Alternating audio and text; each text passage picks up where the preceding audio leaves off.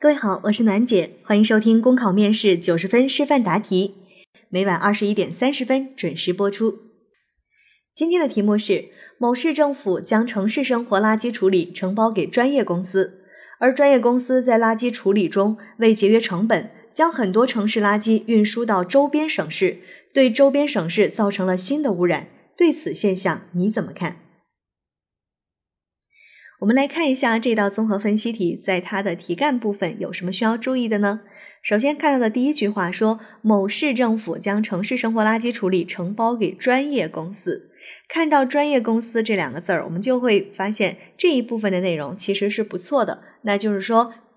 这个市政府做的事情出发点是很好的，因为我们常说呢，要将专业的事情交给专业的人去做。那政府把生活垃圾的处理承包给专业公司，这其实就是在通过社会的力量，通过市场的力量去解决问题。这也是我们政府放权的一种表现。我们从管理型政府向服务型转变这个过渡的一个表现。所以说，这个事情本身是没有问题的，但是后面却出现了一个小小的转折。说专业公司呢，在处理的过程当中，为了节约成本，把垃圾啊运送到了周边的省市去丢，却对别人造成了一个新的污染。这就是我们之前有讲到的，这件事情的初衷和出发点是好的，但是由于做事的过程当中出现了问题，而导致结果不好。那这样的题啊，其实特别适用于我们的目的行为分析方法。目的是好的，好在哪儿？然后呢，行为是有哪些不当，或者是有哪些做的不对的地方，才导致这个结果令人惋惜。那第三部分我们就可以讲，既然说目的是好的，但是行为有不妥的地方，那是不是我们提出的对策和建议，就是要去把这个行为进行改善、进行改正，从而确保我们能够达到这个原有的好的目的呢？那我们就可以用多种多样的方式去做这件事情。其实对策还是有很多的，比如说我们加强制度的监管呀，比如说我们环保意识的这种宣传呀，还有比如监督渠道啊等等等等，其实都可以。总之，我们是希望这件事情能够达到它最终的一个目的。最后结尾，我们也可以回扣到题目上，或者是进行总结和升华。好，那考生现在开始答题。政府通过购买第三方服务来解决生活垃圾处理的问题，其出发点是好的，值得我们点赞。但同时呢，也为这件事情最后的结果感到惋惜。一方面，政府将垃圾处理承包给具有专业技术和专业人才的第三方公司，可以提高垃圾处理的效率，也盘活了企业资源，提高了企业间的竞争力，创造了更多的就业机会。同时啊，这也是政府简政放权向服务型政府过渡的表现，能够提高整个社会的环保意识。而另一方面，企业对垃圾的不当处置造成了二次污染，那主要是有以下几个方面的原因：第一，就是我们的制度还不够完善，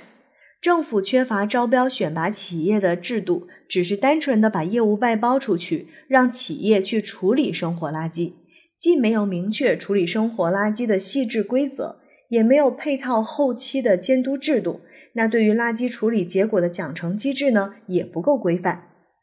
第二呢，企业的问题主观上是经营理念出现了问题，唯利是图，没有长远眼光，缺乏环保意识，既不利于与政府形成长期的合作关系，又损害了自身的形象。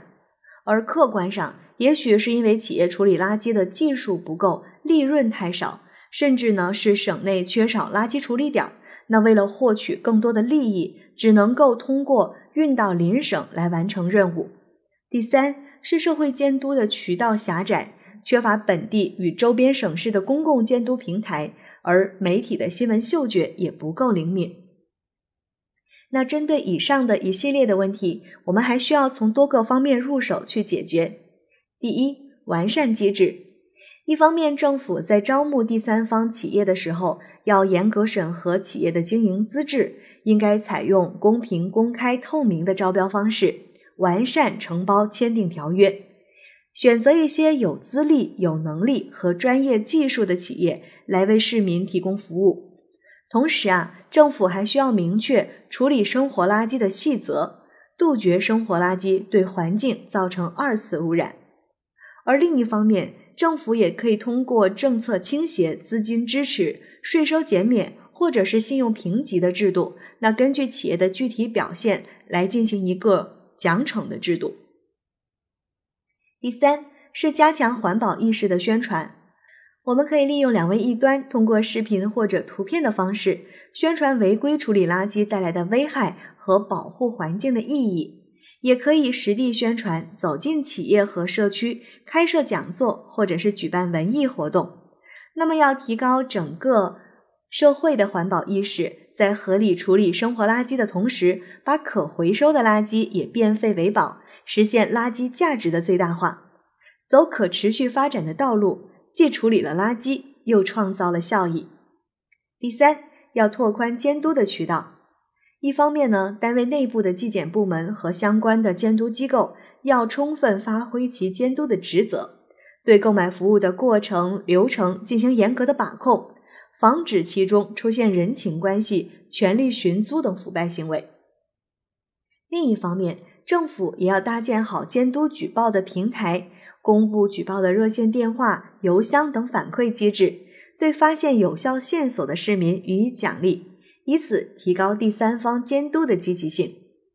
最后呢，处理生活垃圾，保护美好的环境，不仅要通过政府和企业的共同努力，我们每一个人也应从身边做起，从小事做起，不随手丢垃圾，对生活用品给予最大限度的使用，对自然资源给予足够的尊重。相信在全社会的共同努力下，绿水青山和金山银山都将不是梦。考生答题结束。好了，今天的内容就分享到这儿，我是暖姐，明天见。